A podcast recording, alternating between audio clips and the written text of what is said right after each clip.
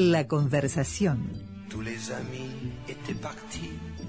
En 1985, cuando el Uruguay recuperó la democracia, em, venía, claro, después de un periodo de 12 años de, dictadura, venía muy, pero muy atrasado en materia de eh, legislación y reconocimiento de derechos humanos.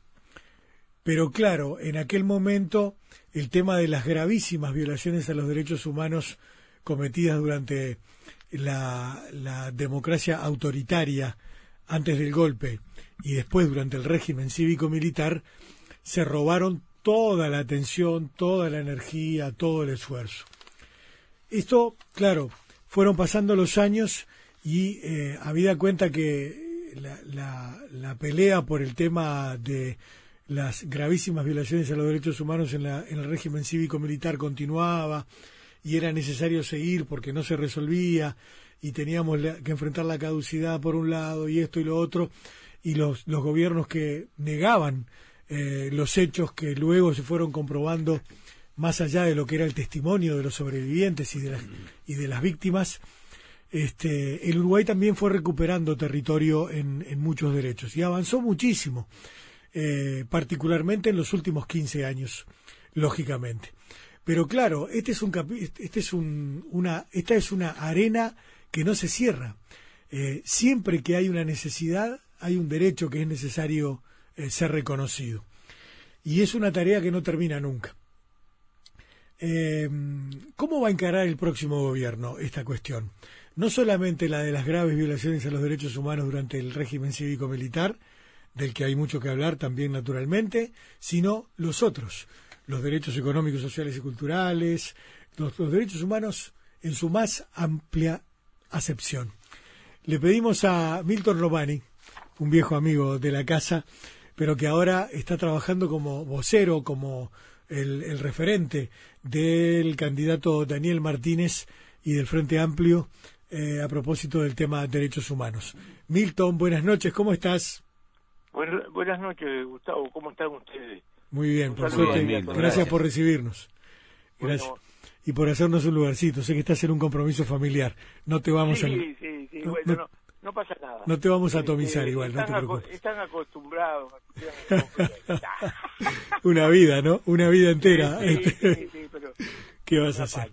Este, bueno, ¿cuáles, ¿cuáles son las prioridades, Milton, de, en una perspectiva de los próximos 5, 10 años? En realidad eh, el, equipo de vocería, como, como se ha dado en llamar ahora, eh, yo, eh, este, vocería solamente yo me acordaba que, se le decía a, los canillas, ¿no? Que salían a vocear. Porque voceaban, claro. bueno, pero hay algo de eso. Eh, la, tarea nuestra es definir eh, prioridades, enfatizar sobre la base de la, del programa del Frente Amplio. ¿no? no hemos inventado nada, somos un, eh, un equipo con referentes importantes de lo que yo he llamado la vieja guardia de derechos que el Frente ha heredado de los derechos económicos y sociales de los trabajadores, de las feministas del siglo pasado, de las luchas contra el autoritarismo y por la democracia y por verdad y justicia, y de la nueva ola de, derechos que han sido muchas y que se han sustanciado en leyes y en acciones afirmativas por discapacidad, por afrodescendientes, por matrimonio igualitario, todo eso que se ha dado en llamar en nueva agenda, eh, defenderla como logros no solamente del Frente Amplio, sino de la gente. Le ha dado derechos a mucha gente que estaba discriminada, que está débil. La negociación colectiva que fue eh, una, una bandera del movimiento sindical, pero que, bueno, los gobiernos del Frente Amplio lo llevaron adelante y le otorgaron derechos a muchos trabajadores que eh, están eh, históricamente postergados como los trabajadores rurales o, las trabajadoras este, domésticas. Eh, eso hay que defenderlo y ampliarlo. Y tenemos una valoración también de aquellas eh, de aquellos temas en la que si bien lo hemos hecho eh, bien, lo tenemos que hacer mejor, como dice la consigna, ¿no? Hay que extender el derecho a la vivienda, hay que extender los derechos de las personas adultas, hay que revisar, rediscutir y, y proyectar el derecho a gozar de un medio ambiente sano, a protegerlo, que sea concordante con el con el con el desarrollo económico, hay que preservar eh, el derecho de los ciudadanos y las ciudadanas que han optado por vivir lejos y que ahora tienen como demanda y como reclamo el voto consular, lo cual eh, el Frente Amplio lo ha apoyado y lo va a seguir apoyando. Eso, digamos que eh, eh, la óptica, quiero agregar, hacer un alto. la óptica de derechos humanos es una forma de ver el mundo y de ver nuestros proyectos. Es una forma de colocarse frente a la realidad, frente al pasado y proyectarse al futuro. Podés colocarte de, distintas maneras, pero en todo caso nuestra función, y el Frente Amplio tiene incorporado en su genética, es colocarse desde la óptica de derechos humanos. Voy a poner un ejemplo. Eh, la, eh, construí junto con otros compañeros una política de drogas que tuvo fundamentalmente un, enfoque, un eh, enfoque de derechos humanos. Podría haber tenido otro enfoque, un, enfoque farmacológico, científico, represivo. Bueno, una cosa es colocarse desde la óptica de los derechos de las personas, de la gente, y otra cosa es colocarse como algunos voceros que escuché recientemente que ya no están solamente para crecer y después eh, distribuir. Escuché al señor Capur Laru que dijo hay que tener competitividad para después tener inversión, para después tener trabajo, para después tener eh, recaudación y en todo caso después política social. Bueno, esa es una óptica totalmente diferente.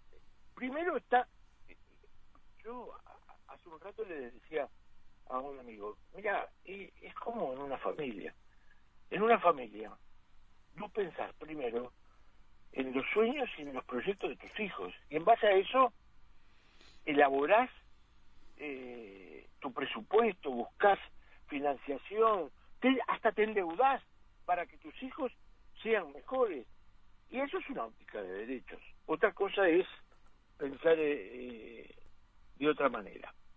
Ahora, lo que hemos definido en el equipo de vocería, que me halaga integrar este equipo de lujo donde hay viejos y viejas luchadoras como Velela, Herrera, como Chela Fotora, como el ex decano y gran compañero este Álvaro Rico, como López Más, pero hay jóvenes representantes, Diego Sempol está, que militó en, en Ovejas Negras, pero hay jóvenes como Fiorella Buceta, que viene de, pelear por la discapacidad, o una mujer joven dirigente sindical como Sol Maneiro, como un excelente docente y abogado, Nicolás Rico.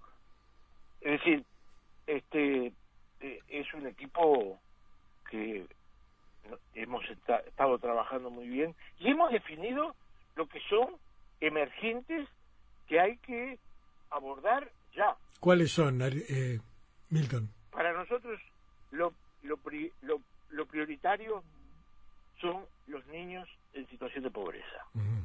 Eh, hemos remontado en 15 años del 60% al 15%, pero tenemos un 15% y en algunas franjas etarias un 17%.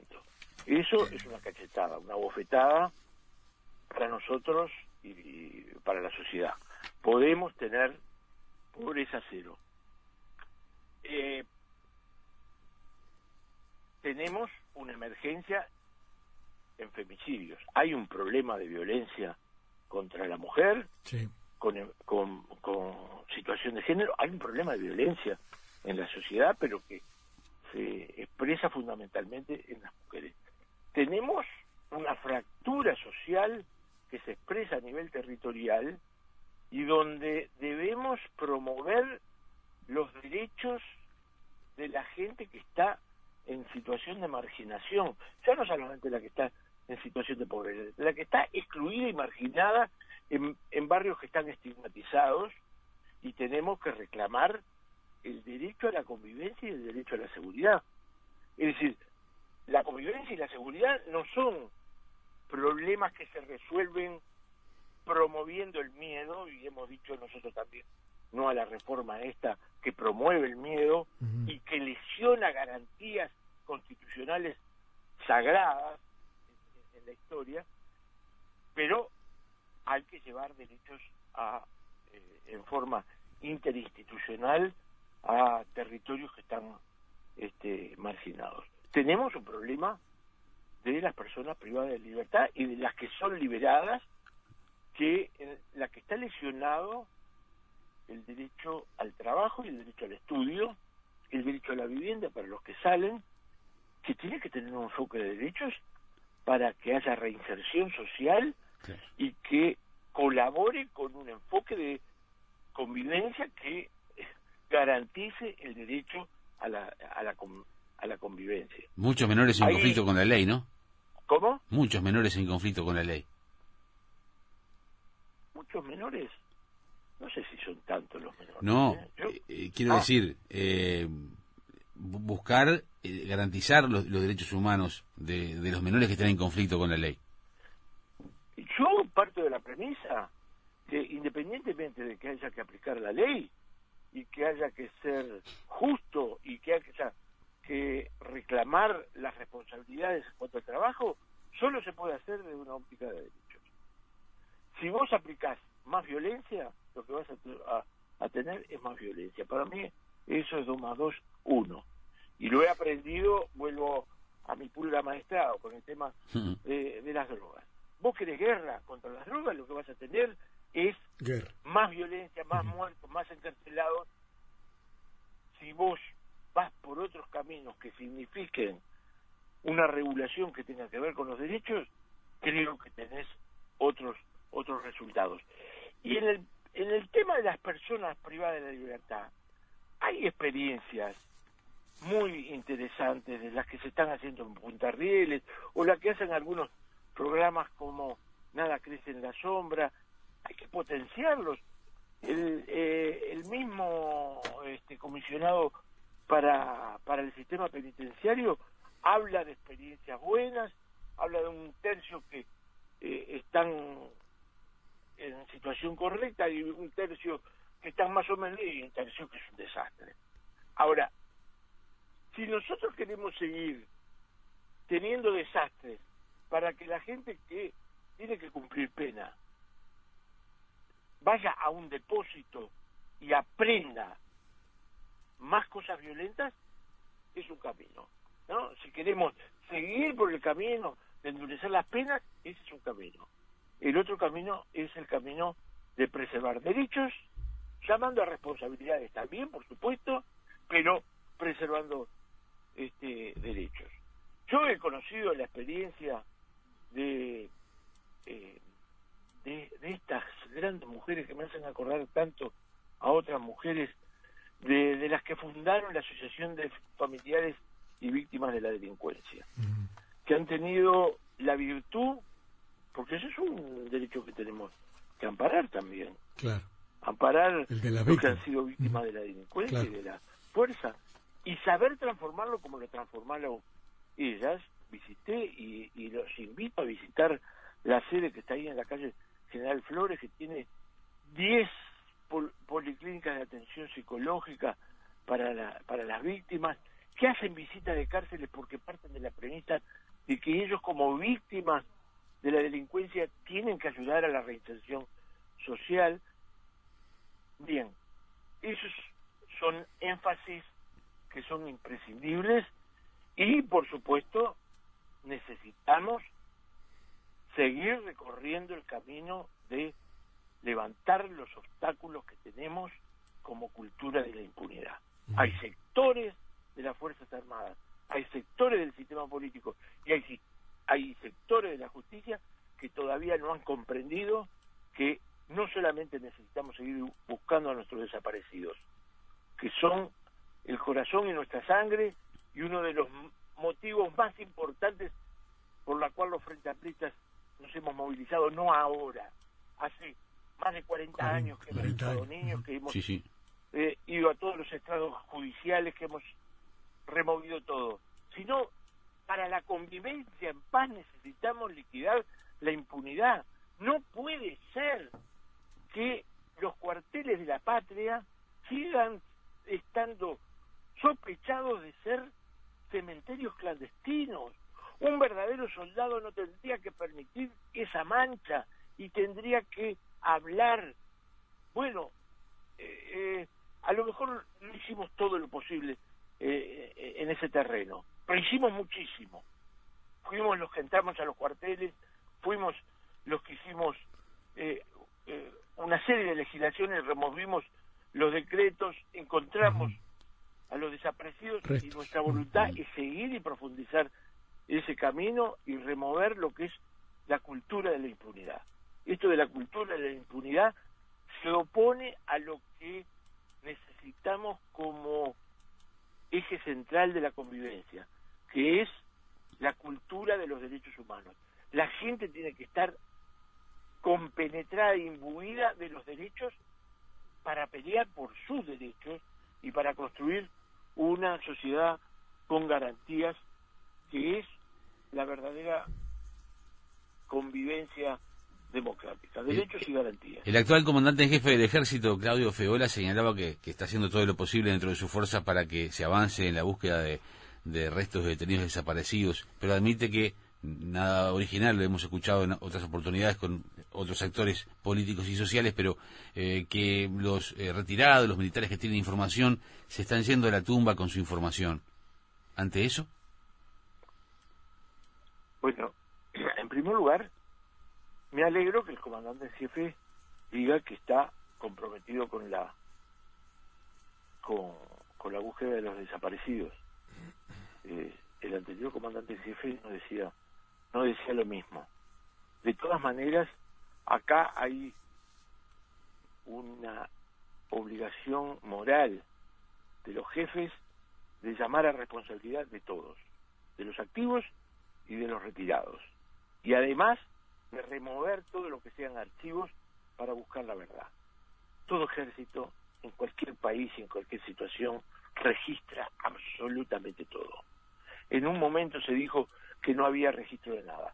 Después, gracias a la santa Susana Berruti, supimos que había que, eh, que había archivos. Hay que seguir en la búsqueda de eso y hay que convocar a la responsabilidad de los verdaderos soldados de decir la verdad. Bueno, sí, se están yendo a la tumba, pero se están yendo en forma no honorable, aunque el ex comandante jefe Manini Ríos sigue diciendo cualquier cosa sobre tribunales de honores. No tiene honor quien se va a la tumba con una, una verdad que es de índole civilizatorio. Todas las civilizaciones, de todas las épocas y de todo el mundo, eso eh, lo decía el equipo antropológico forense, tienen como uno de los ritos distintivos de la cultura y de la civilización el entierro de sus muertos. Todo ejército va a buscar a quienes han caído en campo enemigo para darle sepultura.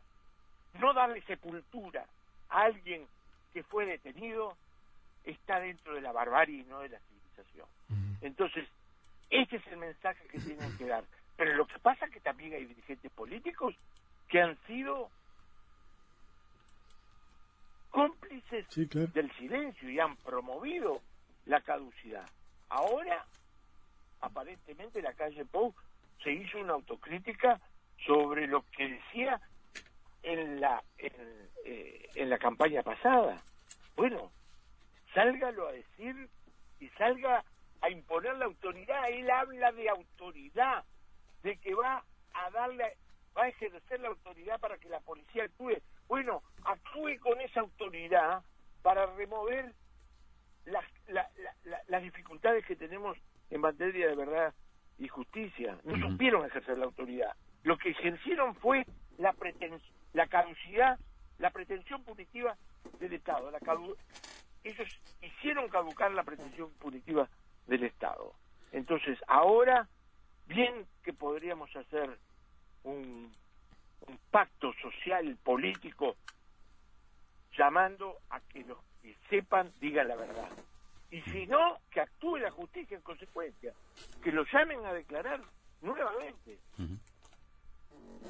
En el portal Ecos se destacan afirmaciones del general Guido Manini Ríos, por ejemplo, eh, que afirma que un militar que mata y entierra a una persona se equivoca. Y como que queda un poco inconcluso, como uno, esperaría un poco más, ¿no? Eh, que, ese silencio que tuvimos aquí, ¿no? Eh, que se explayara un poco más, un concepto que parece muy, muy, muy, breve. Voy, a, acabo de leer hace un rato un, un mensaje por Twitter de, de Carolina Cause, que es muy, muy pertinente. No es un, un error, no es una equivocación, es un crimen de lesa humanidad. No puede actuar con ese nivel de, de frivolidad. No se trata de un error técnico, un error militar. Se trata de un crimen que lesiona por sus características a la humanidad, por lo que ya dije.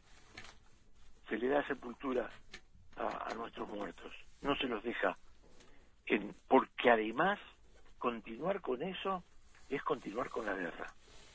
Es una forma de continuar la guerra.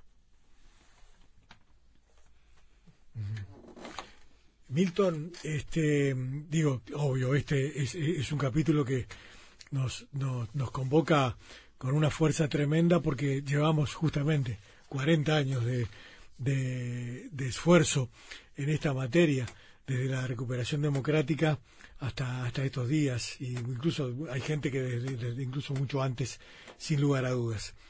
¿Cuál te, ¿Cómo te parece la institucionalidad de la cuestión de derechos humanos.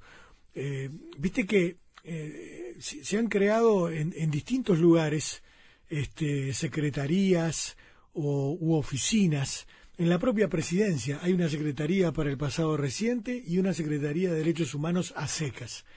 Ahora todo lo que estaba en manos del grupo de, investigación para el tema del pasado reciente pasó a la Institución Nacional de Derechos Humanos por mandato legal. Ese es un paso muy importante. Pero, ¿y la institucionalidad del Poder Ejecutivo cómo debería ser en el futuro? Bueno, la verdad que no no lo tengo pensado como como como diseño institucional. Lo, lo que digo, la Institución Nacional de Derechos Humanos ha demostrado ser una institución potente que además tiene los niveles de autonomía e independencia necesarios como, como para actuar. Va a necesitar recursos. Y no significa que sustituya la acción de la justicia. Yo creo que hay un problema central que es la acción de la justicia. Valoro tremendamente la creación de la Fiscalía especializada en derechos humanos y valoro la actividad que está eh, realizando el fiscal Percivale. Lamento que la Suprema Corte de Justicia no cumpla, hola. Sí, te estamos escuchando. Ah, no cumpla con los dictámenes de la Corte Interamericana de Derechos Humanos que considera estos crímenes como crímenes de lesa humanidad que no prescriben. La Suprema Corte de Justicia hace mucho tiempo se afilió a otro punto de vista que es anacrónico con lo que es el derecho internacional de los derechos humanos. Pero bueno, eh, eh, es, es, es un debate. Lo que, lo, lo que afirmo yo es que ninguna puede sustituir lo que tiene que hacer en la justicia. Pero bienvenido sea este esta sesión de y estas atribuciones que va a tener la Institución Nacional de Derechos Humanos y Defensoría del Pueblo porque ya ha demostrado ser un organismo eh, muy eficaz y eficiente y muy comprometido con el tema. Bien. Bueno, Milton, buenísimo. Digo, como un- una primera aproximación a lo que están planteando, a lo que están eh, pensando, está bueno para, para esta noche. Si no te complica, y aparte de agradecerte como siempre, nos mantenemos en contacto para seguir reflexionando y charlando juntos, ¿te parece? ¿Cómo no, Gustavo? Dale. Mira, Sí, permitime una digresión sí, claro. de índole personal, Sí. personal contigo. Ah, bueno, opa. Dale. Hasta luego. Te recuerdo, recuerdo perfectamente vos eras corresponsal movi- movilero Sí, de la 44. sí. Panamericana. Y yo era responsable de organización de la Comisión Nacional por el Referéndum Sí. en La Teja, El Cerro y, y la coordinadora G iba hasta... Y era... Era... Estaba yo saliendo de una, de una escuela, era el voto verde, Ujú. salían las urnas y estabas vos afuera y dices, y estas urnas nadie las va a ir a controlar Me- un poco este me, me- me dijiste a mí que yo era el fiscal de eso le digo bueno sí la vamos a conducir pero estábamos los dos cuidando la soberanía de nuestro pueblo que se expresaba en las urnas después de haber recogido durante dos años firmas después de haberlas defendido. Y te recuerdo con ese cariño fraterno de una jornada de lucha y que fue un momento en la salida de, creo que era la escuela 95 del Cerro. Mirá Es. posible, vos. Sí. Para, para algunas cosas tengo para otras no tanto. Claro, yo, bueno, yo tenía mucho pelo en esa época, tenía el pelo largo, este, pelo tenía el pelo largo, sí, este, pero claro, eran otros tiempos, ¿no? Eran, eran otros tiempos. Milton, gracias por el recuerdo. 89 era Sí, claro, 89. Este, después vino todo el periodo de la campaña, de la campaña de Tabaré hacia la Intendencia de Montevideo y bueno, esto siguió, siguió toda la historia después que todos conocemos, ¿no? Este, que todos conocemos sí sí, Eh, nadie nadie recuerda bien o, o- o no lo recordamos que el golpe el golpe de, del voto verde la derrota del voto verde fue un golpe al corazón uf, muy importante tremendo. pero recordemos que el voto verde ganó en Montevideo y seis meses después muchos meses después Sí. ganó Tabaré en Montevideo Claro, claro.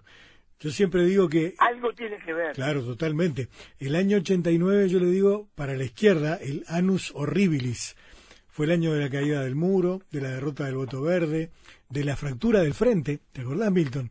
Este, sí. Cuando el PGP, el PDC se fueron para formar el nuevo espacio. Sí. Y aún así, como vos decís, en, en noviembre de ese año, el Frente tiene su primera victoria político-electoral, que fue la llegada de Tabaré a la, a la Intendencia de Montevideo.